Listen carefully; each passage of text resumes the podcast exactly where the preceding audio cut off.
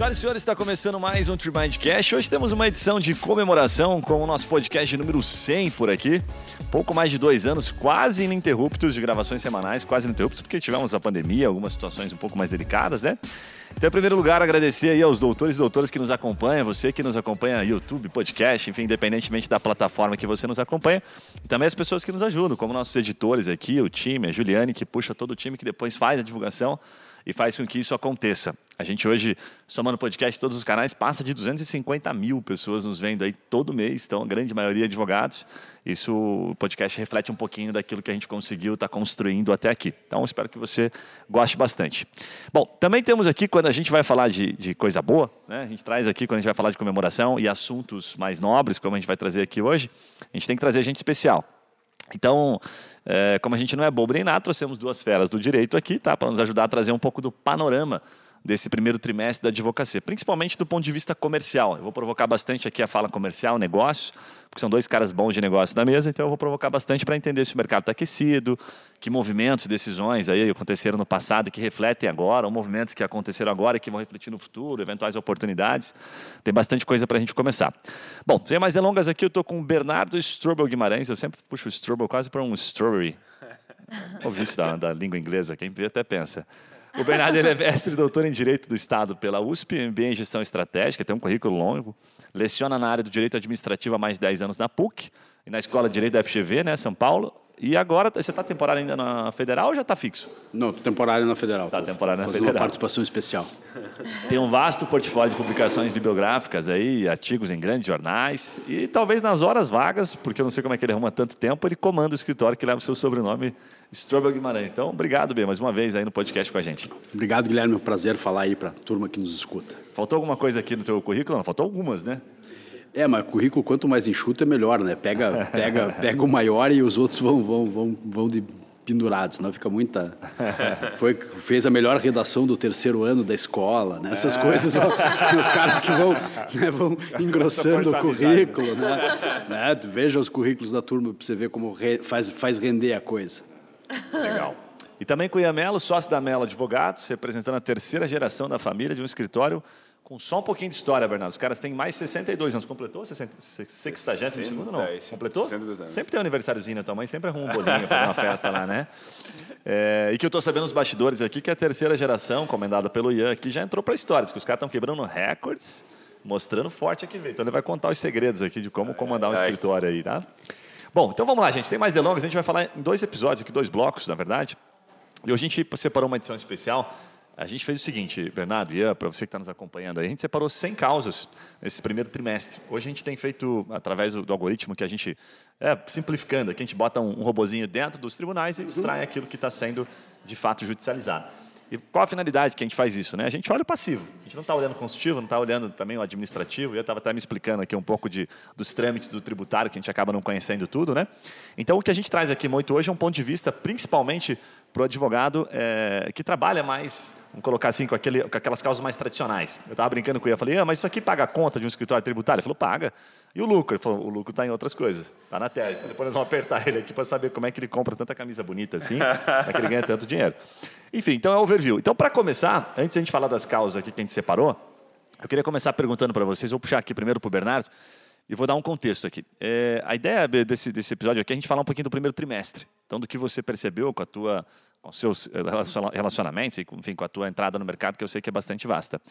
Quando eu estava fazendo aqui a, a, a pauta, eh, eu, eu, percebi uma coisa que eu comentei com vocês nos bastidores, assim, que meados do final de 2021, talvez até um pouquinho antes, assim, a gente meio que encerrou um ano com uma perspectiva de crise ascendente, assim, pelo menos é o que eu sentia nas rodas de conversa, ou talvez um pouquinho antes. Pandemia e outras questões. E aí, quando eu estava fazendo a pauta aqui, eu falei, puta, cara, me parece que a gente faz um tempo que não fala de crise. Mas hoje fala de outras coisas, como a inflação à solta. Né? Então pode ser que a gente esteja vivendo numa bolinha, né? Muita gente vai pensar, pô, vocês estão numa situação especial, tem crise sim, o bicho está pegando, a gente sabe que diversos segmentos e setores. Mas eu fiquei pensando o seguinte, aí vou passar a pergunta para você agora. A gente está no controle aí do, do barquinho ou estamos à deriva meio sem perceber aí? Como é que está o mercado? Quão aquecido foi o mercado nesse primeiro trimestre? Como é que foi a expectativa versus realidade aí? Bom, pergunta né, cheia, cheia de vértices. Vamos tentar dividi-la um pouco. Primeira coisa, assim, acho que a grande, a grande, né, o grande cenário da advocacia na pandemia foi um cenário de dificuldade. Né? A gente teve uma, uma retração da atividade econômica, né? especialmente né, no começo da pandemia. A incerteza era absoluta, né? Eu nunca me esqueço, eu não parei de ir ao escritório, né? Enfim, eu não consigo trabalhar em casa, eu ia ao escritório, mas eu era, ia sozinho, entre trabalhar em casa e trabalhar sozinho no escritório, eu ia para o escritório. Houve dias que se eu tivesse andado de cueca na rua, ninguém teria me visto. É. E, cara, tipo, tava vazio, parecia cidade de, de filme apocalíptico, assim, não tinha ninguém na rua, nada aberto tal.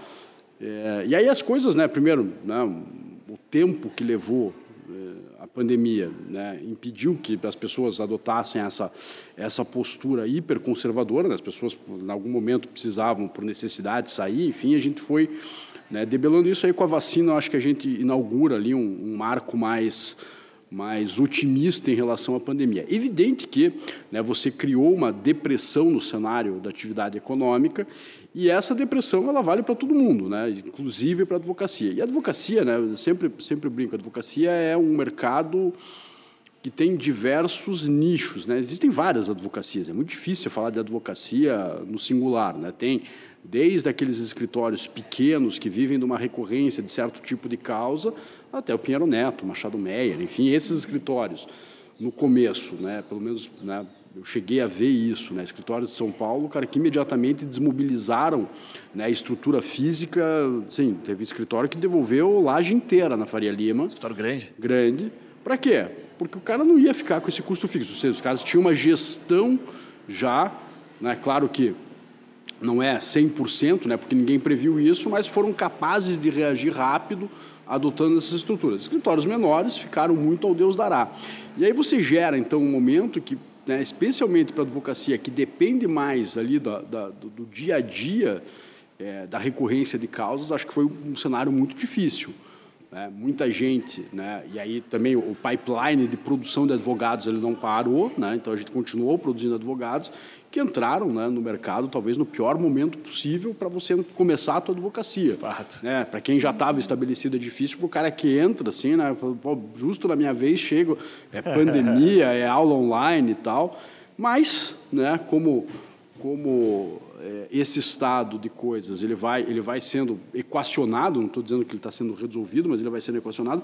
Agora você vê um reaquecimento e novas oportunidades surgindo. Então, assim, para tentar objetivar. Acho que a gente veio numa crise, uma crise que não foi na advocacia, né, foi uma crise geral. Né, o PIB reflete isso. Né, o PIB, diz os economistas, que é que nem a maré. Né, quando ele sobe, todo mundo sobe, quando ele desce, todo mundo desce. É, e, a dependendo do tipo de advocacia que é feita, acho que esse pessoal sentiu muito. Então, você tem advogados endividados, advogados que né, precisaram ali né, é, ou reduzir padrão de vida, ou mexer nas economias, ou né, é, fez aquela, aquela arte brasileira né, de se virar nos 30 para conseguir. E agora você, né, nesse cenário de retomada, você vai começar a ver né, novas coisas. E acho assim, como você, é, em alguma medida, deu uma chacoalhada no mercado, né, novos arranjos de mercado cada vez me parecem mais auspiciosos agora. O que eu tenho visto, assim, é, a advocacia está se tornando um mercado muito mais criativo do que ele já foi. Eu, quando me formei, né? Eu já fui catalogado aqui nos bastidores como uma ala velha da mesa, então não me permitia esse ar, esse ar né? profético, esse ar né, do velho da montanha, né? Estou com a barba branca já até.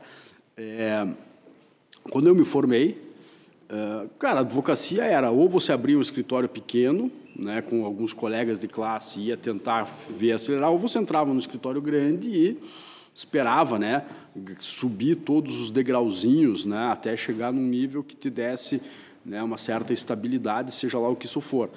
Agora não, agora você tem, né, advogado né, dos mais diversos formatos, escritórios online, enfim, né, acho que a gente está vendo também, e acho que isso é um, um catalisador, né, essa, essa dificuldade econômica estimula a criatividade, tira as pessoas da zona de conforto, novas soluções, acho que isso vai intensificar. Então, o aspecto ruim da crise é que ela foi ruim para todo mundo, é, o aspecto bom é que agora com a retomada você vai ver uma série de novidades surgindo. As pessoas acho que têm uma, uma sede de inovação que, né, se fossem mantidas as coisas como elas eram, acho que dificilmente ela aconteceria. Sabe um negócio que eu, que eu vi quando estava fazendo a pauta, assim, que eu anotei para perguntar, que assim, é, eu fiz a pergunta mais genérica para depois torná-la um pouco mais específica. Um dos, uma das causas que a gente viu um crescimento, isso a gente constata ali, que não é novidade para ninguém, foi a recuperação judicial. Tudo relacionado à recuperação judicial aumentou. Eu fiquei me perguntando o seguinte, nós estamos vivendo, né, para o advogado que está chegando agora ou o advogado que está ali tentando né, surfar um pouquinho dessa onda. A gente está vivendo ainda agora, vai viver o resquício do problema, que nós uhum. lá atrás, vive por quanto tempo isso? Você que tem mais experiência. Ou a gente, puta, não é mais legal focar nisso, acho que já passamos a pior fase. Porque daí é um tiro, né? É uma percepção de mercado. Mas a recuperação judicial é um clássico, né? Que a gente vê que, puxa, essa aí puxou pra caramba. acho que tudo, tudo, todas as causas de cenário de crise, renegociação de dívida, renegociação de contrato, recuperação judicial, né? Você tem aí essas causas que demonstram, né, dificuldade financeira, porque o mercado ao natural, né, sempre vai ter gente que está em dificuldade. Você tem um mercado, né, estável, por assim dizer, né, que cresce conforme a atividade econômica. Quando você tem um, um evento desse, você vai aumentar essas causas de crise. Né, depois até já dei uma, uma olhada aqui nos números que me parece um pouco isso, né? Essas causas em que o cara, né, são, traduz uma dificuldade financeira. O cara chega para o doutor, estou devendo no cartão de crédito, não tenho o que fazer, não consigo pagar. O cara, vamos pensar em alguma coisa, né? Ou no, no limite uma, uma recuperação judicial. Acho que ainda vai ter isso. Isso, o cara deve focar isso agora, né? O, o problema dessas coisas é, é você estar tá preparado para o mercado. Né? A recuperação judicial não é um mercado fácil. Né? É um mercado, aliás, bem, bem com uma barreira entrada grande que é um, um conhecimento de direito né, é, concursal bastante grande. Você precisa conhecer a legislação. Segundo, né, você tem, geralmente, indo para processos formais de recuperação judicial, grupos econômicos minimamente estruturados. A vendinha ela não vai fazer uma recuperação judicial, sim, não existe sim. pequenas causas de recuperação judicial.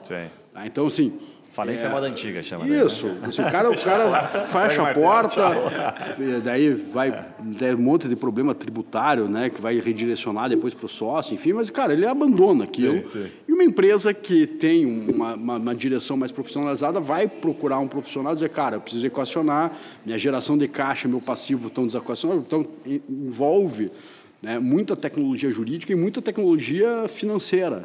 Né? Como é que eu vou apresentar um plano de recuperação que meus credores aceitem? Né? O que tipo de coisa? Eu acho que é um mercado assim, é, difícil do cara que é o entrante chegar nele e conseguir realmente isso. Mas, de novo, tecnologia te faz né, alavancas né, que às vezes são impensadas. Às vezes o cara cria um produto para, sei lá, para pequenas empresas, não sei. Mas me parece um mercado difícil de entrar. Agora, essa ideia de você ser especialista em cenários de dificuldade econômica assim, um bom, um bom eh, expertise nisso, acho que é sempre demandado. Né? Sempre vai ter gente ruim das pernas, sempre vai ter gente querendo renegociar alguma coisa. E né, se você amplia a tua base possível de captação, acho que ali talvez tenha né, uma oportunidade que agora ainda vai ter. Né, por quanto tempo se vive os efeitos da crise, né, eu acho que eles não estão não tão todos nem sequer ainda visíveis. Né? Fato, você vai fato. ter... Né, é, só para colocar, é um pouco caleidoscópica a coisa, né? A economia vai mudando, alguns setores vão avançando, mas outros não vão se recuperar, né? E aí você tem que perceber né, que vai ter gente que entrou num cenário de sofrimento econômico e não vai sair dele. Né? Talvez a coisa mais difícil num negócio não é abri-lo, e sim saber a hora de sair dele. Né? Você não saber a hora de descer do ônibus, o cara pode te levar a um cenário muito pior. Né? Isso é uma coisa que sentido. muitas vezes a gente vê o cara assim, cara, já era hora de você ter parado com isso, né? Se o cara entra no barco, precisa chegar na África, cara. O cara tá na metade do caminho, né? Volta ou não volta? Volta. é, senão você for, né? Isso me lembra de, uma, de, um ensinamento, vou passar a bola para você, mas me lembra só de um ensinamento interessante, que uma vez eu, a primeira vez, a Vera foi a única que quebrou, assim, né? É, meu sócio chegou para mim e falou assim, é, vocês não quebraram hoje, vocês quebraram um ano e meio atrás. Ninguém quebra no dia que descobre que quebrou. Eu falei, como assim? Não, é, é esse mês só que é não temos dinheiro para pagar as contas. Ele falou, não, você quebrou. Daí ele me explicou a diferença de quebrar economicamente e quebrar financeiramente. Foi, cara, nunca mais vi ninguém falando sobre isso. Só ele falava sobre isso. Eu falava, ó, financeiramente você não tem dinheiro, você quebrou financeiramente, mas economicamente você já quebrou há um ano e meio. Eu falei, meu Deus, então eu já estou quebrando há um ano e meio, não sabia. mas acho que a, eu ia até comentar, na linha que o Bernardo falou, a beleza da advocacia é justamente se saber também, nesses momentos, quais brigas comprar e como você estruturar o escritório internamente para você saber também quais são as áreas que vão performar mais em momentos como esse, né? Então, acho que a advocacia ela sempre anda um pouco paralelo às crises, porque quando o mercado em si ele movimenta de uma forma, a advocacia muitas vezes pode movimentar no, no sentido contrário. Né? Por exemplo, pandemia estourou. Quando estourou a pandemia, a área trabalhista dos escritórios movimentou de uma forma gigantesca, com assessoria, entendeu o que faz, como que vai, leva para casa, não leva, muda contrato, não muda, né? Depois veio a consequência da pandemia, como o Bernardo falou. Aí as áreas que justamente buscam aí fazer uma, uma, uma gestão de crise nas empresas performou muito bem. A área tributária, para nós, no momento da pandemia, foi a melhor é, momento da área tributária da história do nosso escritório. Por quê? Todo mundo precisando de caixa, apertando todos os bolsos para encontrar dinheiro em algum lugar. A gente chegava lá, a gente vê que se tem um crédito aqui possível de recuperar, toda empresário queria, e empresários Sim. começaram a vir atrás proativamente. Então você vê que tem áreas que performam muito melhor. E aí, olhando para a gestão do escritório, é legal você saber também de você saber quais áreas compor um portfólio no escritório da advocacia, para você saber que às vezes quando performa uma, a outra não vai performar tanto, só que você não pode também é, esperar aquela área ser o momento dela para você ter uma área estruturada. Esse tempo você até estava trocando ideia com, com um dos sócios lá do, do Matos Filho, né? E ele, ele comentou bastante essa situação assim. Ele falou que lá eles têm áreas muito bem estruturadas, é, e que às vezes ou, a lucratividade de uma área compensa a outra em alguns momentos, mas não é por isso que eles deixam de investir numa área que não está performando bem naquele momento, porque às vezes é um ciclo do mercado e que ali na frente vai ser a vez daquela área entregar resultado para a sociedade. Então acho que você entender Puta, as então, áreas todo equilibrando comprou, a balança ali. E você vai equilibrando a balança para você já, saber o que performa. Já né? ouvi um sócio do acho que Pierre Neto dizendo assim, olha, aqui assim, tem, tem outro irmão, quando a recuperação judicial está bom, o M&A está baixo. Exatamente. Quando o M&A está alto, a recuperação está baixa. é, Isso leva, se você está pensando, né, vocês que escutam aí pensando, cara, tipo, como é que eu vou estruturar? Né? Se você tem uma operação mais estruturada, acho que o Ian está falando faz muito sentido. É o que, que é, né? quais são as correlações que existem. Né? Se você tem uma hiperexposição num setor, né? a hiperespecialização ela é boa e é ruim. Né? Ela é boa porque ela te traz mais rentabilidade líquida naquela atividade, porém qualquer problema setorial, ele te atinge diretamente. Você está suscetível. Então, você ali, né? tem pouca, pouca variabilidade. É que nem um portfólio Boa. de investimento. Cara. O que é um portfólio de investimento bom? Quais são as coisas que se correlacionam de maneira adversa? Qual é o comportamento de um em função do outro? Se você tem vários, no resultado final, você está menos exposto a risco, porque você tem mais variabilidade de linha de revenue nessas coisas. Por outro lado, né, e aí isso é uma decisão que é muito difícil para o gestor tomar, que é futuro versus presente. Né? Faz sentido você sustentar uma área deficitária esperando o momento dela. E por né? quanto tempo também, por né? Quanto tempo, né? Você tem que ter ali um, um, uma metrificar alguma coisa. Ah, eu quero né, mexer com direito alienígenas, direito dos astronautas. Pô, mas eu, tipo, porque eu acho que o Brasil vai mandar homens para a Lua e quando eles mandarem eu vou, tá, eu vou ser o cara. Essa foi uma, não. É, foi uma decisão que a maioria dos escritórios teve que tomar. Do astronauta? Entrar ou não entrar. Não, não tá. astronauta não. Mas entrar ou não entrar, por exemplo, no mercado para atender startups, né? Isso foi Sim, muito, né? fato. né? Todo mundo começou a discutir, pô, entramos ou não entramos nesse mercado? A gente, internamente, no escritório, discutiu muito isso, justamente porque, sim, é um mercado que você teria que entrar investindo, de fato, porque você não vai é, é. cobrar do negócio incumbente ali o que você gostaria de receber de honorários naquele momento. Mas aí você tem que saber também, e aí, é como o Bernardo falou, é uma questão de portfólio, você saber as áreas que você tem e saber que talvez você tem que, de fato, investir em algumas áreas pensando no futuro e também por qual tempo. Acho que a análise de mercado aqui é muito importante para você saber quais brigas comprar. Né? Mas tem uma que supera todas. Cara, essa foi assim, bateu o recorde. Todo escritório pensou, mais do que startup ainda. Qual foi? LGPD. LGPD, cara. essa, assim, eu vou botar um ponto aqui para vocês darem a opinião de vocês. para mim, não é. me venha falar Isso, por favor. Chato pra caramba. Cara, Mas teve um boom, assim, todos os nossos, praticamente é. não, todos virou, os nossos clientes Sabe, sabe o que, que, eu, o que, que eu senti? LGPD virou mico. Virou mico, porque todo mundo esperava tanto daquilo. Eu vi, eu tive pessoas, você não esperava. Se eu tivesse falado gente, comigo, cara. cara eu... Não, a gente ficou aqui nos bastidores. Assim, eu já tinha dito, cara, você vai flopar. Teve cara que botou demais, botou muito esforço. Por que que flopou? Na minha avaliação, Sim. cara, você pega um padrão de governança de tecnologia europeu, traz para o Brasil e acha que isso vai funcionar da noite para o dia, com todas as dificuldades. É a primeira multa que a agência impuser, vai ter gente no Congresso para fazer a anistia dela. Assim, quem tem compliance alto, de, de, de assim, cara, setor bancário, setores que são estruturados, que o regulador vai olhar para isso, esse cara já está habituado a isso. Agora, você achar que você vai fazer LGPD na padaria da esquina, tal, tal, tal, e aí vira aquela coisa assim, é, um pouco corrida do ouro.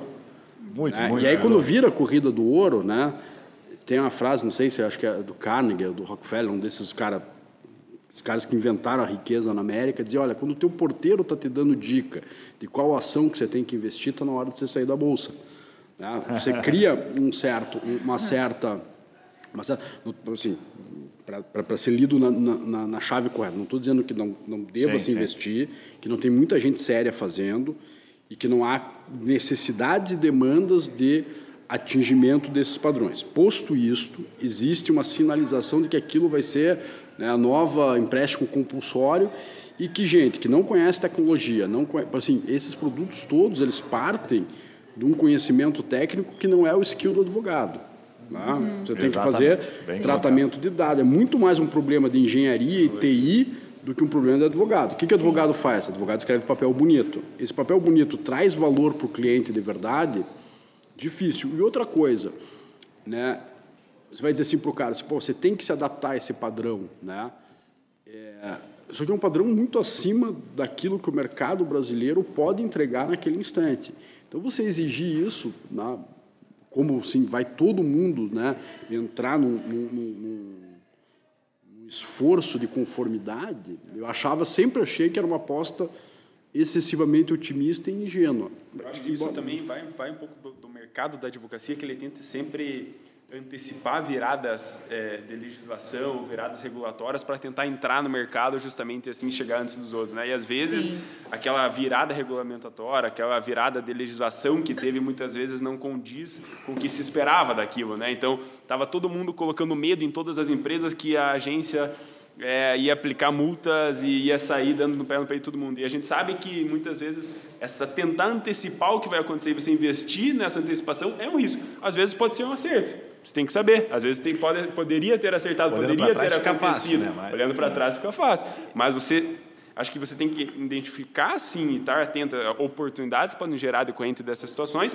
mas ao mesmo tempo você tentar olhar de uma forma um pouco mais ampla para justamente saber. E também saber que você não pode comprar todas as brigas, né? Sim. A gente no escritório a gente colocou isso na mesa por várias vezes. Entramos ou não entramos nesse mercado? A decisão foi não, estamos fora.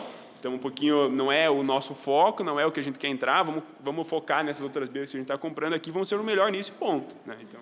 É, tem uma coisa assim, que quem conhece setores regulados sabe que a capacidade fiscalizatória do regulador é o que vai definir essa baliza. Tá. E o regulador vai, né? O Guilherme falou de um pareto, ele não vai começar olhando para a padaria do Manuel, para ter, ter selagem da, da, da, Dona Maria.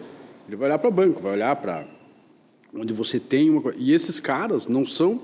Assim, né, não adianta você chegar né, é, na advocacia, você tem que saber o teu momento histórico e a tua realidade e que tipo de advocacia você faz. Se você não consegue responder isso para você mesmo, é um problema. É, e, ah, eu quero fazer LGPD e eu acho que né, o Bradesco vai me contratar. Não, cara, o Bradesco vai contratar cara, um escritório, cara que né, pode fazer o mesmo serviço que você, você pode ser até melhor que os caras, mas no bordo do Bradesco, se o cara disser, eu vou contratar o Matos Filho, Machado Mério, Pinheiro Neto, Souza Sescon, qualquer um deles, cara, ninguém vai perguntar por que, que você está contratando esse cara. Mas dizer, cara, eu quero contratar o doutor Zezinho ali de Curitiba, que é o cara. Cara, não, né? É que nem é o Big Five nas, nas auditorias, dele, cara. cara assim, é... não, é, assim, eu, eu, entendo o cara querer aparecer, é, é natural esse movimento de antecipar o mercado, é importante, mas entenda qual é o teu mercado potencial. Né? Se você não sabe onde você quer, você fica. Né? Agora é LGPD, agora é, pô, tem um negócio. Indo para todos os lados, né? não... tal, agora a bola da vez é isso. E tem muita, muita esse ar de novidade. E esse é um risco para quem trabalha e está entrando, né? Isso é muito convidativo para os mais É, novos, né? assim, o é cara acha que aquilo assim, é. né, vai, vai, vai ser um, um empréstimo compulsório do combustível, né? Tem o cara acha que vai ter essa massificação e não tem espaço para essa massificação. É tipo o cara que entra no marketing multinível que ele fala assim, mas você tem que ser o primeiro, sabe? Que daí é, você exato. ganha dinheiro, né? Deixa eu, deixa eu, fazer uma última pergunta aqui dentro desse bloco, que é uma pergunta polêmica. Eu separei ela propositalmente aqui, que eu queria ouvir a opinião de vocês. A gente está prestes aí a um, né, a um movimento, prestes não, é, tá certo, né? Nós estamos gravando isso aqui em abril, mais seis meses a gente vai para a eleição, né? Eleição presidencial. Quanto uma eleição presidencial, é um movimento que a gente está vendo aí se desenhar, tem algum tempo ainda, um pouco de água para correr, entre é, esquerda e direita influencia no cenário da advocacia? Pergunta reflexiva. Pensei aqui para dizer pouco. É evidente que assim as forças políticas e o cenário macroeconômico sempre vão impactar, em alguma medida, no, no nosso dia a dia. Qual é a, o atingimento né, no teu operacional derivado disso? Né? Se você for cético em relação à política, que eu acho que é a, a, a atitude da maturidade, é, você vai perceber que né, o Brasil é um país que né, grandes rupturas institucionais né, são complicadas de serem feitas aqui. Nessa ideia que o cara vai revolucionar, né, seja um, seja outro, ou seja, um terceiro que ainda não é conhecido, é, que vai né, mudar substancialmente as coisas, isso é mais um discurso político do que algo que se verifique efetivamente. Né? Nós viemos dos governos do FHC, passamos pelo governo Lula, passamos pelo governo Dilma, houve o governo Temer, tem o governo Bolsonaro. Assim, é, as últimas excentricidades no Brasil são do governo Sarney. Né? Assim, a gente tem uma linha de continuidade, tem toda a questão né, de, de, de, dos efeitos políticos gerados, assim, mas do ponto de vista é, do dia a dia, do que é o escritório da advocacia, né, a pergunta talvez não seja né, o impacto político, sim o impacto econômico causado por pressões políticas e né, no que, que ele reflete no, no, no, teu, no teu nicho ali. Então, eu acho que, é, às vezes, um, um, Que aí reflete na advocacia. Isso, né? é. Eu acho que o excesso de complexidade, né, o cara está ali na, pensando né, no planejamento estratégico dele do ano que vem, assim, qual, é os, qual, qual, é o nível de risco que pode derivar da eleição do Lula, da eleição do Bolsonaro, da eleição, sei lá, de quem, né? Cabo da Ciolo desistiu, né, para tristeza, pelo menos ia ser uma eleição mais divertida, né, Cabo da Ciolo. Né? Então, Mas vai que o Enéas é, volta aí. Aí tem que ressuscitar. o Enéas era um cara que, se estivesse vivo, tinha se elegido presidente, mas não tenho a menor dúvida. A eleição que o Bolsonaro ganhou, o Enéas ganhava assim, retumbantemente. o Bolsonaro é discípulo do Enéas, né? Sim. É, é, é, um tipo de... Assim, esse salvacionismo político, né, acho que não é bem a pauta, né, mas é, é uma coisa assim meio existe o político redentor. Né? Nenhum deles vai fazer o mundo ser feliz né, a partir do momento que foi eleito. O problema é muito mais profundo. Né? São instituições que funcionam mal. Né? O problema do Brasil não é só político. Né? Aliás, Sim. a política é muito mais a consequência do que a causa. Né? Então, é, se muda muita coisa, claro, né, você pode se preparar para certo tipo de mudança, né, talvez né, alguns setores possam ser impactados, mas acho que assim, uh, no dia a dia da maior parte dos advogados, assim, não vai ter Segue uma mudança substancial. Né? Eu acho que o ponto interessante de pensar é, é, as causas econômicas do cenário político. Né? Acho que isso que é legal é você tentar justamente pensar um planejamento de onde você vai focar nas áreas, pensando no que pode acontecer se um lado for eleito, se outro for eleito, e quais áreas podem ser beneficiadas ou prejudicadas, dependendo de qual cenário político acabar se tipo um trabalhista, caso venha o PT? É, eu, mas é, tem mercados que naturalmente, dependendo das políticas públicas que são naturais de uma, de uma diretriz ou outra política, mercados que tendem a ser aquecidos. Por exemplo, como você falou, o trabalhista. É, a área tributária, propriamente, a gente tem, a gente a reforma, sabe que... Né? De reforma, o que, que vai entrar, o que não vai entrar de reforma, qual que é a influência Sim. de um ou outro partido estar no poder para fins de avanço ou não avanço uma reforma, simplifica ou não simplifica, a gente sabe que a simplificação tributária, é, ganho de produtividade e tudo mais, é uma pauta mais voltada a uma, uma, uma, expressão política de direita. Se entra uma, uma linha mais é, centro-esquerda, a gente sabe que talvez prioridades serão outras e que aqui pode ser que não seja tão influenciado. Então, você tem que refletir um pouco o que, que pode acontecer para você pensar também a longo prazo em quais focar. Claro que você não pode é, estruturar um planejamento, uma visão de longo prazo do seu escritório baseado num cenário único exclusivamente político, mas são áreas que são afetadas decorrendo justamente de, da influência, reitero, econômica do cenário político. E a sensação que me parece é o seguinte, é, é que tudo que acontece, por mais que né, o Bernardo colocou bem, você puta, reforçou o animal, mas tudo que acontece, qualquer decisão, né, mudou de um presidente para o outro, saiu né, o centro-direito ou direito, já não sei mais o que, que o Bolsonaro é, mas enfim, passou para o Lula, supondo aqui é, independentemente do impacto da decisão, ela demora né, para você sentir. A uhum. percepção uhum. demora. Você pode até fazer um movimento. Porque eu vi um advogado, por isso que eu trouxe até para a pauta, que ele falou assim, cara, se prepara, empresas que... Né, o movimento que foi para a pejotização, contrato intermitente, esses contratos agora de home office, toda essa flexibilização vai acabar né, com o PT e não sei o que e tal. Eu, tipo, sabe aquele, aquele discurso um pouco de, de ódio, um discurso um pouco mais talvez até tenha, tá, esteja fazendo isso de maneira estratégica, né? Mas eu olhei para aquilo e falei, cara, essas coisas não acontecem assim, né? Não é do dia para a noite, ah, ganhou, agora o bicho pega. A única coisa que eu botei aqui, que, enfim, desaprovei a opinião de vocês antes de passar para o próximo bloco, seria uma curiosidade mesmo. Se a gente tem influência, no sentido é, prático, a pergunta é meio boba, mas eu, eu quero fazer. Quando pô, você muda, por exemplo, de um, de um direita para um esquerda, se você tem uma influência no STF, por exemplo, em causas que até então a gente sabe do corporativismo que acaba rolando para questões trabalhistas. Quando a gente teve a reforma trabalhista, a gente teve né, um certo corporativismo. Então, puta, massa, isso aqui agora não é mais visto daquela forma que era antes. Agora, se a gente muda né, para um, outro, um outro partido que pensa completamente diferente, será que tem essa influência?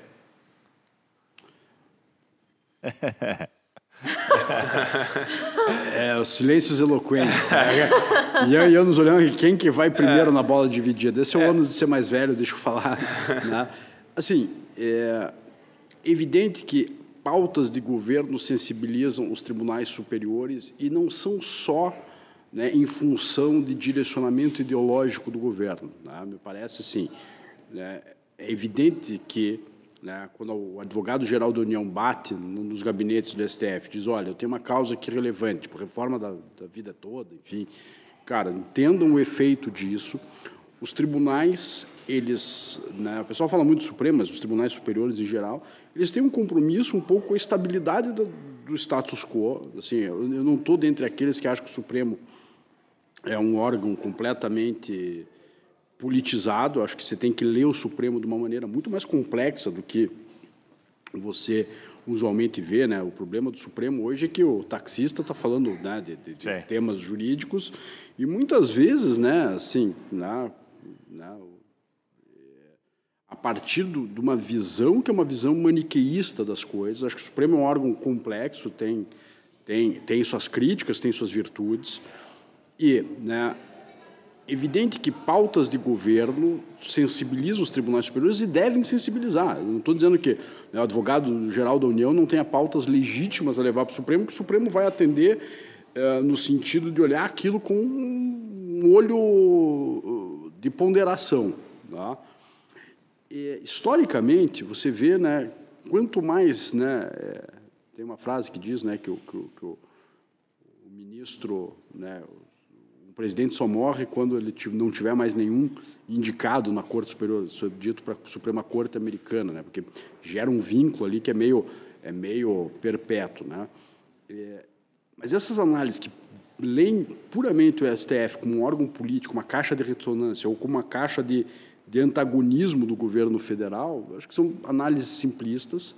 Acho que o Supremo é muito mais complexo do que isso né, é, serve muito bem para discurso de bar e muito pouco para entender é. né, o que, que o Supremo tem feito né, em pautas. O Supremo, e essa é uma, uma crítica legítima a ele, ele deixou de ser um colegiado para ser 11 tribunais que se compõem de maneiras né, um tanto quanto randômicas, né, assim, a colegialidade do Supremo foi se perdendo em alguma medida, então hoje você tem decisões muito impactantes dadas em caráter monocrático e depois, né, em alguma medida, ficam tempo longe do plenário, mas né, é, a influência que existe, ela sempre vai existir, né, no sentido do Supremo Tribunal Federal, ele representa o vértice final do Poder Judiciário, que é um poder soberano da República, e, nessa medida, ele precisa entender né, a relevância dele, e isso é extravasável para o Superior Tribunal de Justiça, para o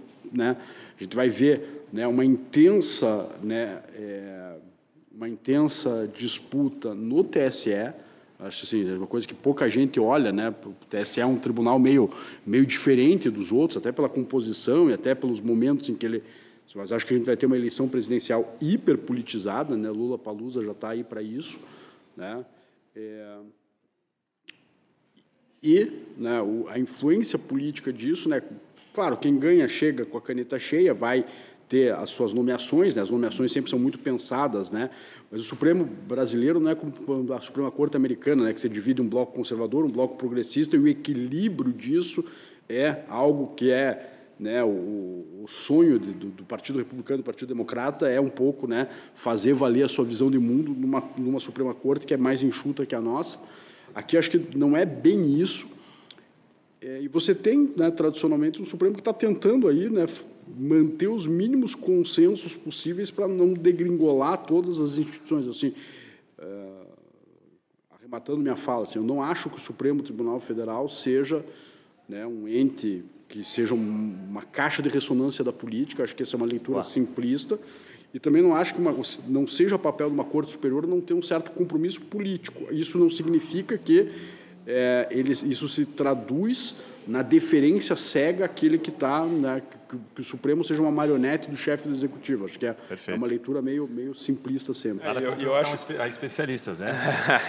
eu acho que também não há uma relação direta entre o viés político do governo e a influência que ele, que ele tem sobre o, o Supremo, no sentido de que não significa que por ser, às vezes, um é, um governo voltado a políticas mais de esquerda, que essencialmente o, o, Supremo vai se voltar a políticas também ou a decisões que puxem para esse lado. A exemplo do que aconteceu durante o governo Bolsonaro, pelas políticas públicas que, via de regra, o Bolsonaro defende, o Supremo muitas vezes andou em sentido muito contrário é, a interesses que, via de regra, seriam definidos pelo governo. Então, acho que não tem essa relação direta. Bem legal, bem legal.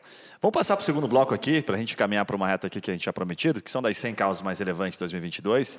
Só para dar um contexto, o que a gente faz, né? Para você que caiu de, de gaiata aqui direto nesse vídeo, a gente exporta, importa, né? melhor colocando, ou exporta também, dependendo do ponto de vista. Foi exportado, foi importado para outro lugar, depende de onde você está. a gente extrai, então, da, do, do, dos tribunais, tá? de várias competências. Então, ah, tiramos o TRT, tiramos os tribunais é, que a gente acaba tendo acesso e consegue fazer essa exportação de informação, tudo aquilo que está relevante, tudo aquilo que tem de causa.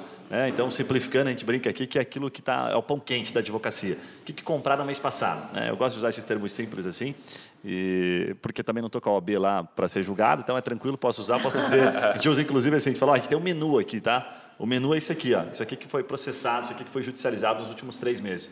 E para que, que a gente faz essa composição? A gente acaba extraindo e acaba encontrando quase um pareto do mercado, né? 80% é isso aqui. E quando a gente olha, naturalmente, aquilo que foi judicializado não é consultivo, né? não, não inclui a esfera administrativa.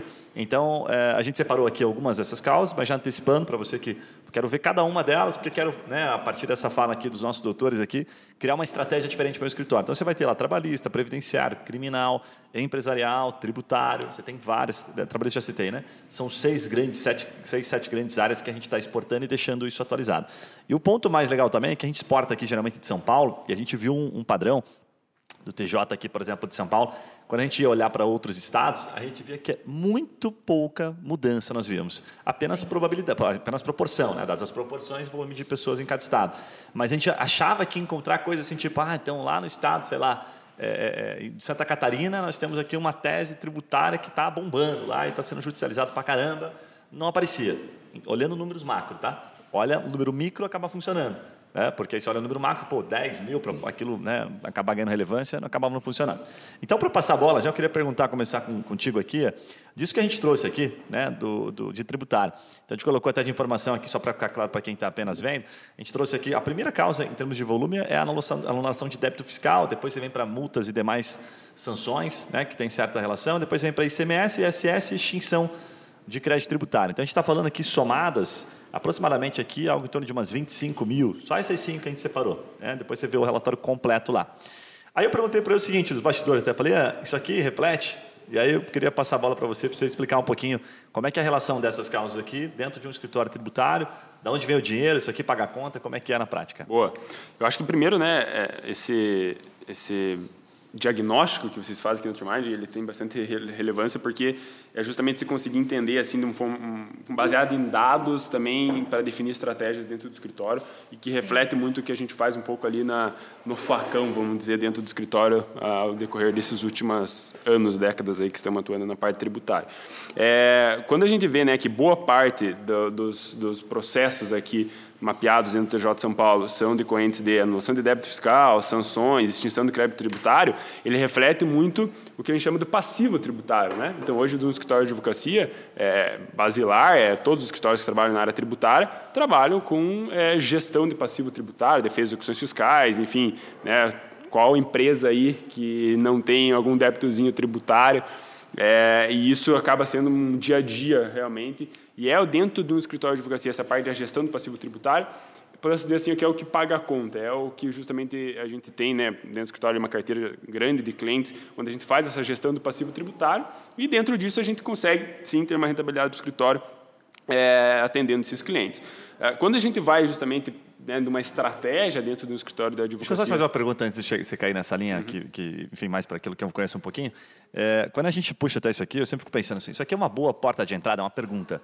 É uma boa porta de entrada para depois trazer o consultivo, para depois né, pegar uma tese de uma instituição interessante ou não? Sem dúvida.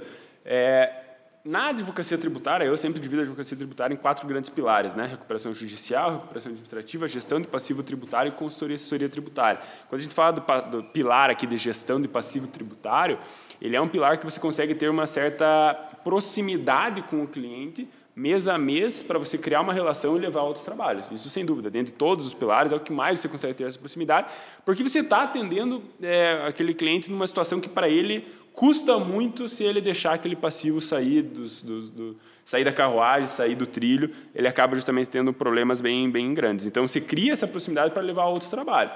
Tem outras áreas que nós é, entendemos que também são boas portas de entrada para clientes na área tributária, que é você conseguir é, recuperações para o cliente. Né? Então, você conseguir colocar dinheiro no caixa do cliente, e aí, às vezes, você entra por uma, uma recuperação ali de um crédito tributário, depois vai para a gestão do passivo tributário, aí se cria a relação para entrar no quarto pilar, que é a consultoria, que é planejamento, que é, enfim, é ter uma relação mais próxima com o cliente, assessorando em outras searas ali.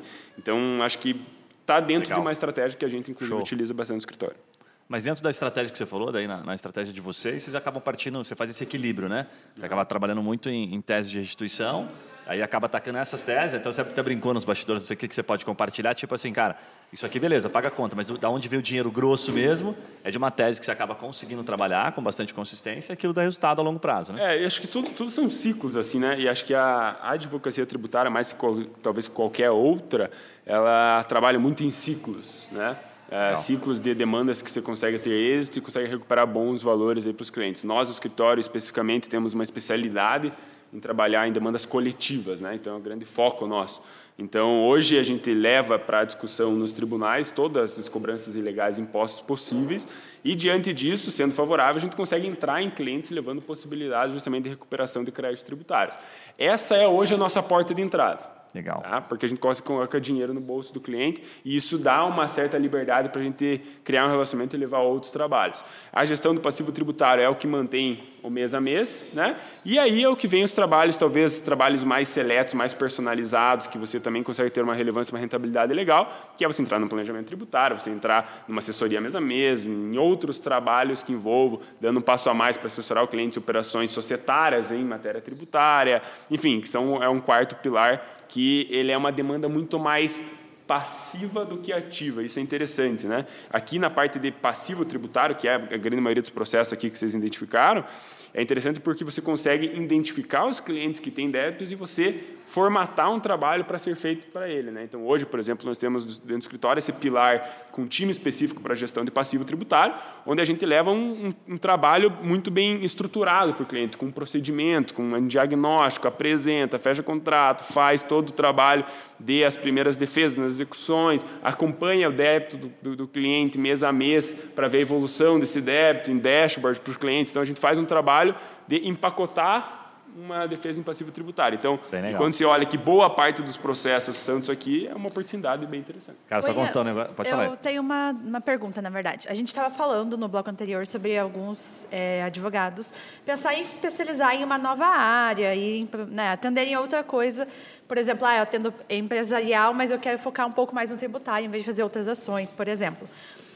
Como é, vocês já são referência dentro do direito tributário, quanto tempo levou para vocês começarem a ter é, esses clientes vindo proativamente, que foi uma coisa que você comentou, né? Hoje vocês já têm clientes proativamente. O que, que vocês fizeram e quanto tempo levou para que vocês conseguissem ser vistos como referência e as pessoas fizessem contato com vocês?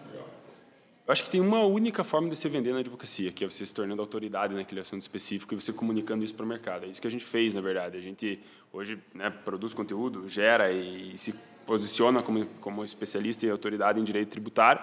E aí acho que a partir do momento que o mercado, que os clientes, outros potenciais clientes começam a ver o escritório como especialista nisso, é natural que tenha indicação e tudo mais. Né? E, e é isso que a gente fez. Quanto tempo levou, não dá para você identificar assim é, exatamente quando foi a virada de chave ou quando foi, porque o tributário ele está no escritório já, o escritório tem 62 anos, mas o tributário está no escritório já há mais de 30 anos, mas é nos últimos cinco anos que a gente acelerou essa especialidade e consolidou como a principal especialidade do escritório.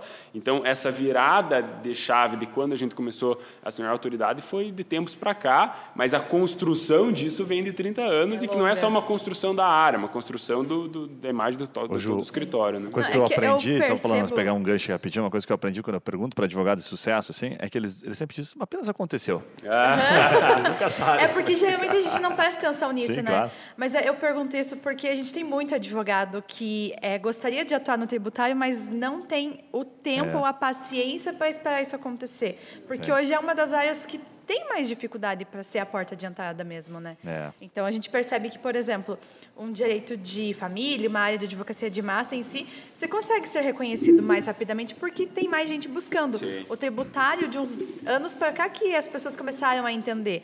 Uma das primeiras coisas que eu percebi é, que bombou muito assim que os advogados vieram falando com a gente foi a restrição do ICMS que não era falado antes. E aí depois começou a se tornar comum, até se tornar uma pesquisa alta, depois deu uma baixa, né? Agora está normalizado.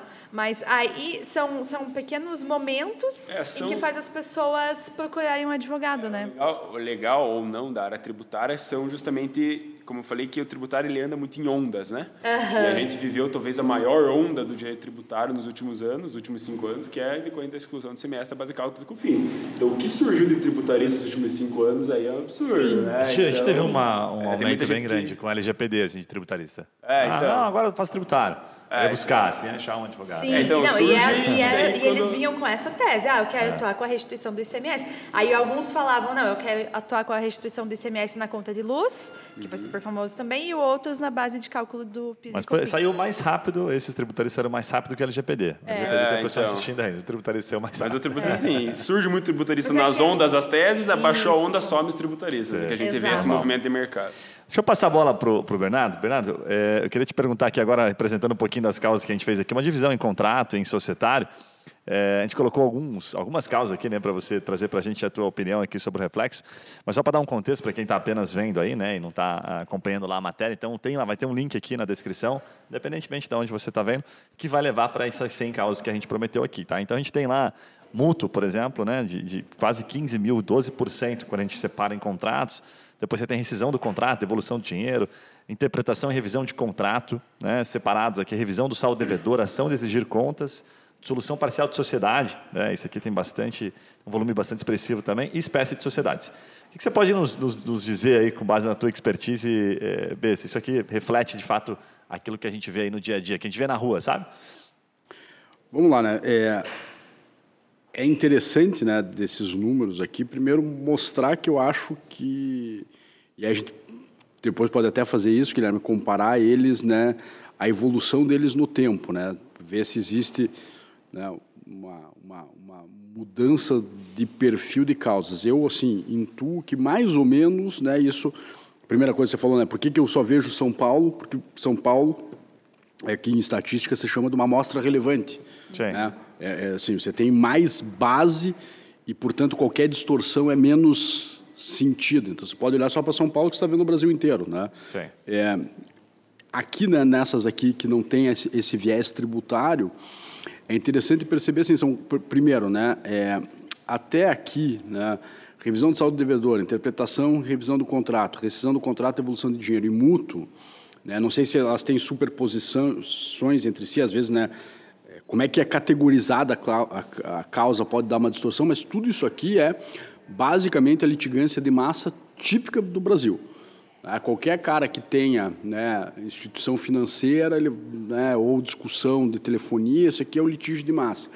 E aí, né, como, como o, teu, o teu foco aqui é assim, você que está ouvindo, né, existem né, jogar com as brancas ou jogar com as pretas. Né? Se você joga para a empresa, você precisa fazer a gestão desse passivo. Né? Isso aqui é uma contingência, a empresa controla isso, tenta reduzir e vai tentar, né, com métricas financeiras que são definidas, né, às vezes de maneira muito sofisticada, manter dentro do, do esperado. Às vezes sai uma coisa, né, uma, uma tese nova que possa causar um, uma certa turbulência. Né? O cara, pô, eu vou ter ali Alguém inventou que eu tenho que restituir alguma coisa na, na conta de telefonia. Pô, os caras vão olhar para aquilo com o máximo cuidado mas reflete muito o dia a dia. A gente estava falando assim, bom, você que está começando tal, É, e é, e é interessante, né? O Ian estava falando assim, pô, né? tributarista, né? Quando tem, assim, de novo é a lógica da corrida do ouro. Cara, isso que vai dar dinheiro, assim, a primeira coisa assim, se, vamos lá, né? Se eu saísse daqui hoje e fosse correr uma maratona, eu correria essa maratona? Não. Vale a pena eu correr os 5 quilômetros que eu correria para tentar chegar nos 42 ou só vou me cansar e não vou gerar nada de bom? Não, boa, Por não. quê? Porque, não, no fundo assim, cara, ah, eu quero mexer com o direito. Você vai conseguir? Onde é que você vai? É a primeira coisa. Você vai ter cliente. Ah, cara, eu vou fazer isso assim. É legal, você vai ter cliente. Você vai bater numa empresa e diz, olha, dá para ganhar dinheiro de volta. Aí o Ian está falando de autoridade. Né? Assim, o cara faz quatro, cinco perguntas, se ele sabe do negócio dele, e o cara não sabe responder. Né? Senta com, sei lá, uma empresa mais sofisticada, o cara conhece o negócio dele, assim, não é assim. Eu acho que existe uma certa ingenuidade na que vender tese tributária é fácil, né? Se o cara vê, né, acha que é simples, na verdade não, né? Eu, é, 62 anos fazendo né, advocacia te levam a uma certa proficiência. Então, o advogado vendedor de tese né, é sempre complicado. Isto aqui me parece, assim, se você tiver na, na ponta, assim, ah, eu quero trabalhar com isso, né, defesa do consumidor, tal.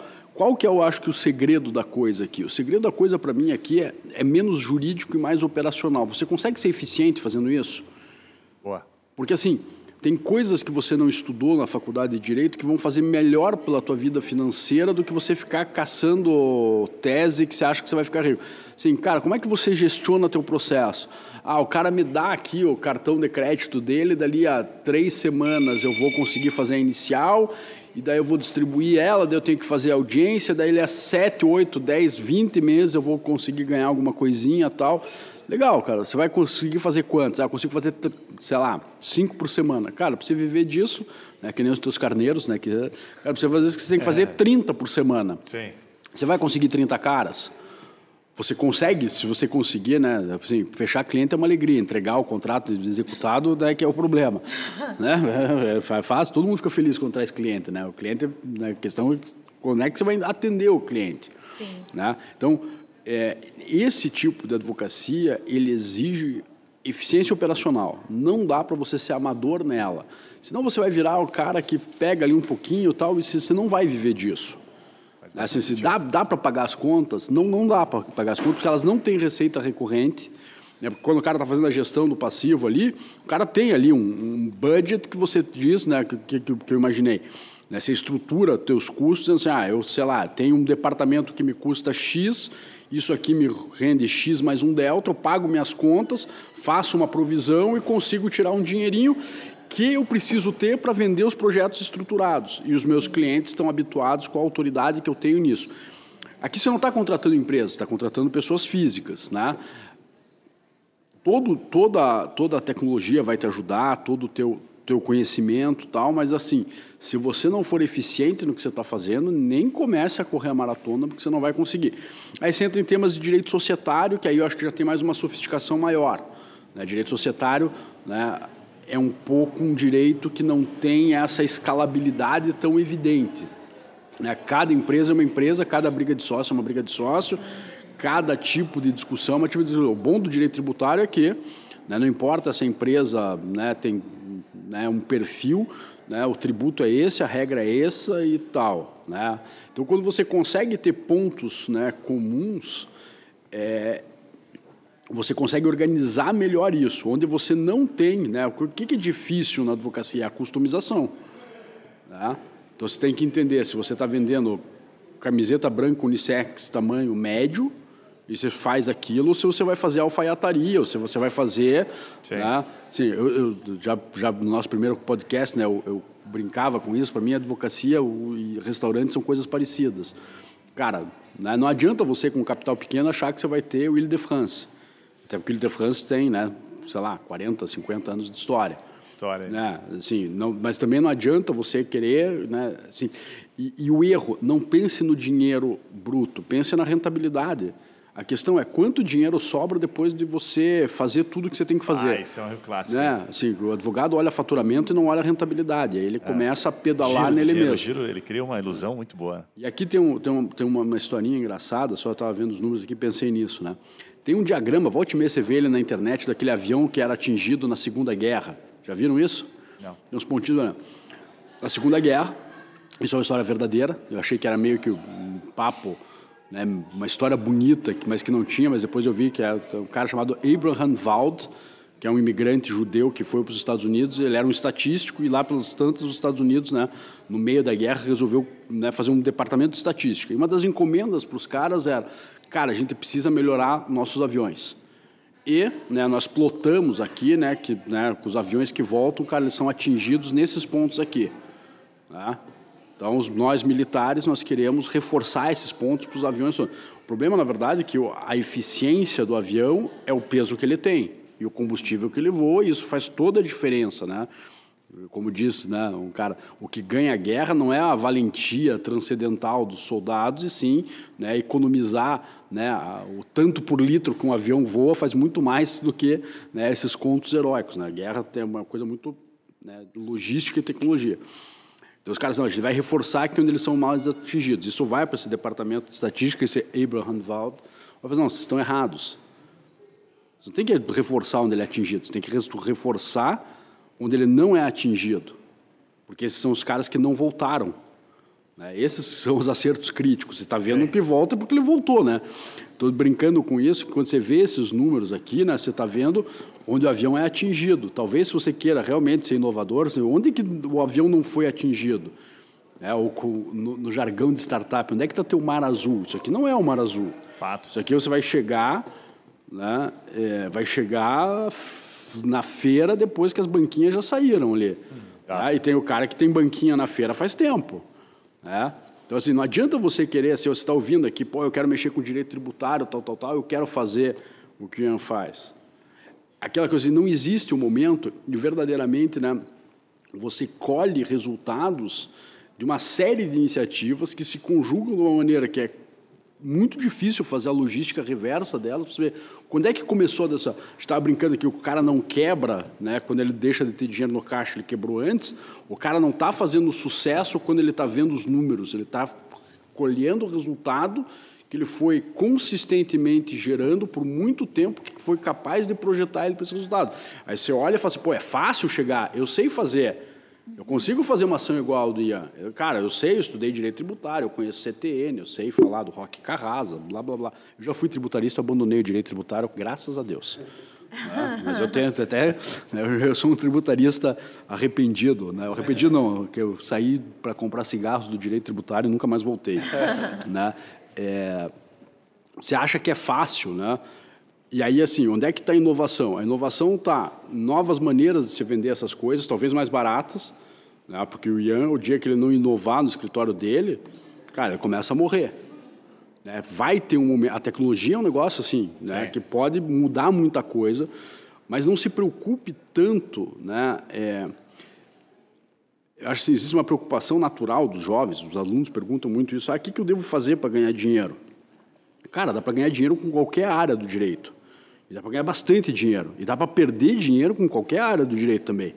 Onde, o que, que muda isso? Então, dizendo, antes de você perguntar teses milagrosas, né, os LGPDs da vida que a gente estava brincando aqui, né, a recuperação desse negócio, ou o negócio está dando dinheiro aqui, pô, tem um negócio de direito tributário que está dando dinheiro, vamos, Bernardo? Não, não sei mexer com isso. Cara, não tenho cliente nessa base, né? não sei. Se eu chegar para os meus clientes falando de direito tributário, eu falo, você andou bebendo o que que você mudou de de, de, de, de, core business agora. Né? Se eu quiser desenvolver uma área de direito tributário, eu tenho que né, ir para trás da fila e eu é. sei que eu vou ter que sustentar, que eu vou ter que remar, porque lá na frente eu acho que ela complementa alguma coisa que eu faço. Isso é uma estrutura que já existe. Se você está entrando no mercado, não adianta você querer chegar né, é, no final sem ter percorrido o caminho. Você pode ter aceleradores de caminho, mas assim, a advocacia e essa e essa coisa, né, que você que estava narrando, né? Ah, o cara quer ganhar dinheiro logo, assim, é natural que ele ganhe dinheiro logo. Todo mundo quer ganhar dinheiro logo. Sim. Eu também quero. Né? Mas a chance de você estar tá abreviando os esforços necessários para produzir essa rentabilidade é grande. Então, assim, tem teses que são rentáveis, você pode vir a vendê-las, tem né, cases de sucesso de vender teses de direito tributário, mas Né? É, e mesmo a advocacia de massa pode ser muito rentável. Com certeza. Desde que você Tem faça ela bem feita. Você não pode misturar o tipo das coisas. Dizer, voltando aos restaurantes, você não pode servir né, um, sei lá, um, né, um prato de 12,90 no Ile de France, assim que você não pode Sei. servir um prato de 150 reais no quilo da esquina. Então, entenda né? qual é o teu modelo.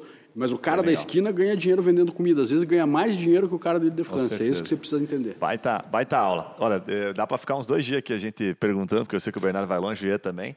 Mas vou pedir, para você fazer as suas as honras aí, a sua despedida, dizer como é que o pessoal encontra a Mela. Inclusive, você tem um, um projeto lá de aliançados, que eu sei que está bombando. Uhum. Se você quiser aproveitar aqui, com certeza tem um advogado que vai se interessar aqui por esse projeto. Boa, boa. Obrigado, Gui, pelo Imagina. convite, antes de tudo. É, bom, para encontrar a gente, Melo Advogados, no Google, em todas as redes aí a gente está presente, só é, acha a gente de alguma forma. E a gente tem programa de aliançados, que aí a gente tem né, alguns projetos onde a gente leva para clientes junto com outros escritórios aliançados, em matéria tributária, né, então recuperações. Então, quem tiver interesse em entrar um pouquinho nessa área, a gente pode conversar para é, levar esse projeto em conjunto. Então, a gente fica à disposição e agradeço mais uma vez o convite. Legal. Maninho, segue lá que eu sei que você tem um compromisso. Vai tranquilo, obrigado aí pela participação. Bernardo, vou pegar contigo agora um, um fechamento final aqui, você como professor e mega especialista, quem sempre traz aqui, porque quando o pepino aperta, quando o problema é complexo, a gente fala, puta, chama o Bernardo aí que ele resolve essa parada. eu pediria para você o seguinte, você dar um contexto final aqui também, fazer as, é, dizer como é que as pessoas encontram você. É, além disso que você falou com relação a, porque eu achei sensacional a forma de posicionamento, né? Eu acho que o que você trouxe ali é bem, a, ao meu ver, eu resumiria assim, eu não superestimo a minha capacidade de ser superior a alguém que já está no mercado, né? E também não subestimo, mas eu acho que o advogado que entra hoje ele acaba sendo um pouco inocente nessa linha, né? Ele fala assim, não, puta, não deve ser tão difícil, tá? Então, quando a gente até puxa isso aqui, o que, que é o nosso objetivo no final? A gente cruza esses dados aqui com aquilo que está sendo pesquisado. E aí, quando a gente cruza o que está sendo pesquisado, a gente cria uma probabilidade. Então, a gente fez até na, no, no Trabalhista, é, recentemente, trouxeram alguns números bem legais. Assim, tipo, exemplo, hora extra tinha uma probabilidade de 1%. Extra não. É, danos morais tinha uma probabilidade de 0,31. Era, um, era um número assim. Então, você precisava de mais ou menos umas, a cada 300 pessoas que pesquisavam, uma judicializava. E aí, quando você ia para a hora extra, por exemplo, e tinha, por exemplo, lá, um outro que era vínculo empregatício, nós tínhamos percentuais muito maiores, assim, tipo 40 vezes mais. Então, vínculo empregatício era 20%. Então, a cada 100 que pesquisavam, 20 estavam judicializando. E aí, qual foi o fio da meada que a gente encontrou? A gente falou, puta, peraí, como a gente tem essa necessidade de atender o mercado que quer retorno rápido, que quer de fato gerar resultado, aqui é um caminho, mesmo ainda sendo mar vermelho, que eu concordo perfeitamente contigo, que eu tenho mais chance de aproximar um cliente. E se ele for um bom vendedor, até um vendedor mediano, ele vai fechar algum negócio.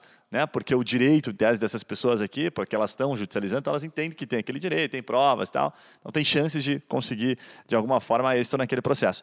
E aí a gente começou a validar e foi vendo que aquilo funcionava. Então o advogado foi um, foi um troço assim que a gente literalmente é, caiu da cadeira, porque a gente falou assim, cara, então faz sentido? Faz sentido, porque daí o advogado trabalhista falou assim pra gente, não, danos morais, por exemplo, nunca tinha pensado nisso, mas é horrível, não consigo. Ela chega, chega, chega, conversa, conversa, conversa, mas na hora de tomar a decisão, ele não avança sabe? Então, para fechar, eu queria pedir tua opinião sobre, sobre esse ponto de vista, se isso de fato faz sentido, assim, se você acha que essa, é por tudo que você já viveu no direito, se há uma linha coerente, assim, né? Se, puta, isso aqui, mesmo sendo mar vermelho, dá para vender ainda, dá para começar e aí criar uma, um, sei lá, um paralelo que você vai trazer tecnologia, vai inovar um pouco no mercado. Cara, não sei se te dificultei aí, né? Mas... Não, não, não. não. A primeira coisa, né, ouvindo o Guilherme falar, você já percebe, né, que o que o Guilherme está tá, tá, tá, está sinalizando é o quanto você tem que conhecer outras coisas que não são direito hoje para ser advogado. Né? O que o Guilherme está fazendo, enfim, está fazendo modelos de ensaios de cruzamento de dados para te dizer, olha, onde, onde tem mercado é isso. Sim. E mercado sempre tem. Né? O que, no mercado, o que, que te diria a teoria econômica? A teoria econômica diz, no mercado em concorrência, o lucro do mercado é zero mas a diferenciação dos agentes econômicos pode levar a ter lucros específicos. A questão é, Boa. você vai entrar nisso, cara, qual que é o teu diferencial? Que diferencial você pode ter? Networking. Cara, eu conheço, cara, meu tio é diretor do sindicato, eu posso fazer um serviço mais barato. Geralmente o entrante ele vai fazer a, a, o cenário de entrada dele com o preço. E essa é uma aposta perigosa. Bem, é o por tradicional, que é, né? Por que, que é uma aposta perigosa? Porque se você não sabe qual é a tua rentabilidade, você, na verdade, está fazendo uma pirâmide financeira com você mesmo.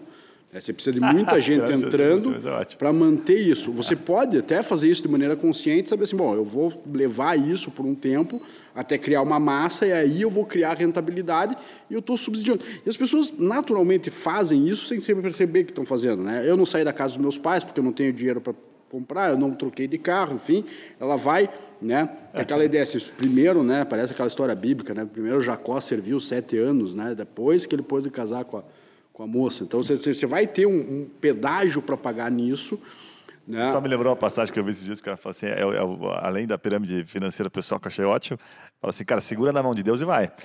Exato, talvez exato, talvez exato. dê certo. Não, e assim, todo negócio tem risco, né? Se você Sim. acha que você vai dar certo antes de começar, assim, não superestime teus, teu, teus, tuas habilidades, mas também não, não se subestime. Sim, claro. Né? Se você é se um realista, zero, né? você fica em casa dormindo não faz Fato. nada da tua vida. Fato.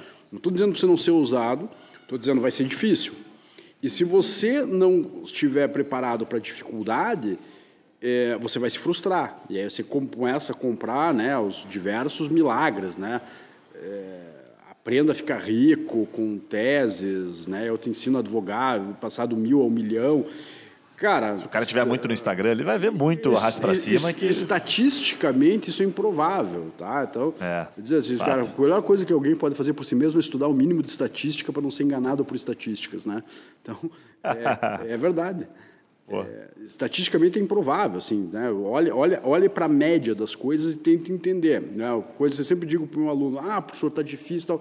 Cara, se compare com a tua amostra. Claro. Não se compare com o cara que deu um, passou num concurso público no primeiro dia, porque esse cara é estatisticamente irrelevante. A maior parte das pessoas vão ficar cinco anos para passar. Você está no terceiro ano, o cara já está beliscando ali. Você está bem? Ô, cara, eu sou advogado e estou ganhando pouco. É, mas teus colegas estão ganhando muito. Não, então, cara, se compare na, na tua categoria. Você faz sempre parte vai ter alguém mais aí, né? bonito, sempre vai ter alguém mais forte, sempre vai ter alguém que tem um carro melhor. né? geralmente, né, esses sinais de riqueza, inclusive, uns altamente né, endividados para isso, mas enfim, é, cada um faz o que quer com o seu dinheiro, longe de mim, né, querer dizer como você gasta o dinheiro. Mas se você chega num mercado consolidado, você tem que se diferenciar de alguma maneira. Qual que é o teu diferencial? É atendimento? O cliente percebe qualidade no teu atendimento diferente? Né? tem a história dos que os caras que abriram a Eisenbahn, né? abriram um restaurante em Santa Catarina, cara, menu delicioso, tá, assinatura por chefe e tal, tudo certo. Restaurante bom. Quebraram em cinco meses. Por quê? Porque ninguém queria comer aquilo no interior de Santa Catarina. O cara queria comer comida diferente. Ah, porra, mas meu cliente deveria ser diferente. Cara, desculpe, né? As, as coisas são o que elas são. Né? Então, assim, ah, pô, eu tenho um super atendimento de qualidade. Teu cliente percebe qualidade no que você faz. Né? Uma das questões interessantes para você pensar na advocacia é como é que o cliente percebe qualidade no teu trabalho. E não é pela qualidade jurídica que você tem, esse é um Claro. pressuposto. Ah, eu conheço toda a legislação tributária de trás para frente. Cara, o cliente não vai ligar para isso. O cliente vai estar muito mais interessado se retorna os e-mails dele, cara, de maneira coerente, avisa que, assim, coisas básicas, avisa o que está acontecendo no processo. Nossa, isso é um feijão com arroz. Escute, Fala isso. escute o teu cliente. Né? Escute as reclamações de cliente. É. Cara, eu não sei o que está acontecendo no meu processo. Cara, é o Isso top dá um- one. Isso aí dá um podcast à parte, hein? Não, mas é Nossa aquela famosa Senhora, coisa animal. assim, como é que você percebe qualidade em serviço? É Claro. complicado, né? o cara não sabe. É. Eu, eu sempre brinco, como é que você sabe que teu mecânico é bom? Você não sabe, a não É que ser você que você seja princípio que a mecânico. expectativa, se o cara, né, você está patrocinando uma causa ali, que você foi contratado para isso, e, você parte do princípio que você sabe que ganhar a causa é o mais importante. Mas a gente já viu assim, já viu até algumas estatísticas que dizem assim, né, putz, por mais que você perca a causa, mas você tenha um processo, a jornada seja legal, né, porque você entendeu e, e- orientou o teu cliente, ele tende a te indicar, ele tende a te contratar, inclusive para uma Uhum. nova causa. Agora, se você ganha a causa, mas a jornada foi horrível, esqueça, você não atendeu a expectativa. Sim, né, Porque foi exatamente. frustrante, foi decepcionante todo esse processo, né? Então, nossa, reforça bastante isso que você está falando aí, que de fato a gente vê na prática aqui, sabe? Não, e assim, cara, você, não se preocupe com, com, com a decoração antes de fazer o alicerce. É. Né? Se o cara, é, se eu te digo, fechar a causa é fácil, difícil é entregar o contrato É, bem executado certeza. depois. Com certeza. Então pense, talvez legal. você que está entrando, né? O que, que te diferencia dos demais? Se essa diferenciação vale a pena. Eu, eu peticiono de camisas azuis, legal, mas ninguém liga para isso. Não, mas o meu diferencial é esse. Não vai resolver muita coisa. Né? Se você for competir por preço, entenda que né? Você vai estar subsidiando a tua operação por algum tempo e que faz parte dessa estratégia. Coloca como um custo de marketing lá, que seja, qualquer coisa, mas não, mas não continua com esse, com esse, preço. Não, mas o cara tem que entender. Né? Com certeza. Ah, se eu vou cobrar 10 vezes mais barato do que os outros cobram. Legal, provavelmente você está perdendo dinheiro. Custo de entrada, né? É, para começar. Você está pagando para entrar. Bem legal, bem legal. Bernardo, baita aula animal, né, Ju? Sim. Bernardo sempre faz a cabeça ficar longe, assim, a gente vai viajando as ideias dele. Aqui. Como é que as pessoas te encontam? Deixa eu ter o contato aí, se tem algum Cara, projeto diferente, alguma coisa. As pessoas me encontram pela internet, se googar meu nome você vai achar, né? A gente está reformulando, reformulando o site, inclusive com vocês. Bem legal, inclusive. Bonitão, né? Tá ficando bem mais, mais né? interativo, fica legal. É, redes sociais, eu tenho Instagram, tenho Twitter, né? Tenho eu tô, tô, tô, sou, sou relativamente usuário Fácil de, de encontrar, né? É fácil, digita meu nome e você me encontra. É, tô vendo aqui, o Bernardo Strobel é o primeiro que aparece no Google e daí já leva para LinkedIn, leva para escavador, leva é, para Twitter, tudo, tem pode LinkedIn ver tudo. também. Tem. Site, tá bem, tá bem organizado esse show aqui. E fácil de encontrar. É, o cara tá, tá sozinho aqui com o Bernardo Strobel, não tem outro. Se nascer um, a gente monitora e pede para a mãe trocar o nome da criança. Muito Paga um bom, dinheiro. muito bom, muito bom. Algum recado final, Bê? Já foi? Não, estude coisas que não sejam direito, Boa. né? Legal. Ai, Ótimo. Marketing, tem, vendas, tem um podcast finanças. que você gravou com a gente aqui, de, a gente chama de alta performance na advocacia, que eu já recebi feedback dele, inclusive. Que aí a gente fala sobre contratos, a gestão em si, né, dos contratos, que você conta puta, com bastante propriedade sobre isso. Então, estou recomendando, inclusive, para você que está nos acompanhando aí. Salvo engano, estou tentando achar aqui, ele é o número 76. 70 e... 83. Alta Performance na Advocacia com o Bernardo Strober. Ele fala várias coisas super relevantes, é, diferentes do que a gente falou aqui, então recomendo para você que está nos acompanhando. E mais uma vez agradeço a sua paciência, a sua atenção aí, são 100 podcasts, então a gente sabe, tem uma audiência puta, bastante expressiva, a gente recebe bastante feedback, então não deixa de mandar, vai ser pelo LinkedIn, às vezes vem pelo Instagram, vem por e-mail, e você não sabe quanto isso é legal, porque a gente sabe que está sendo relevante. Então não deixe de mandar aí o feedback, porque a gente sempre gosta de saber o que está sendo bacana e principalmente pedir assuntos, o que, que a gente pode trazer para você aqui, porque vida longa o podcast, a gente segue aqui rumo aos 200 podcasts, né, Ju? Isso aí. Beleza?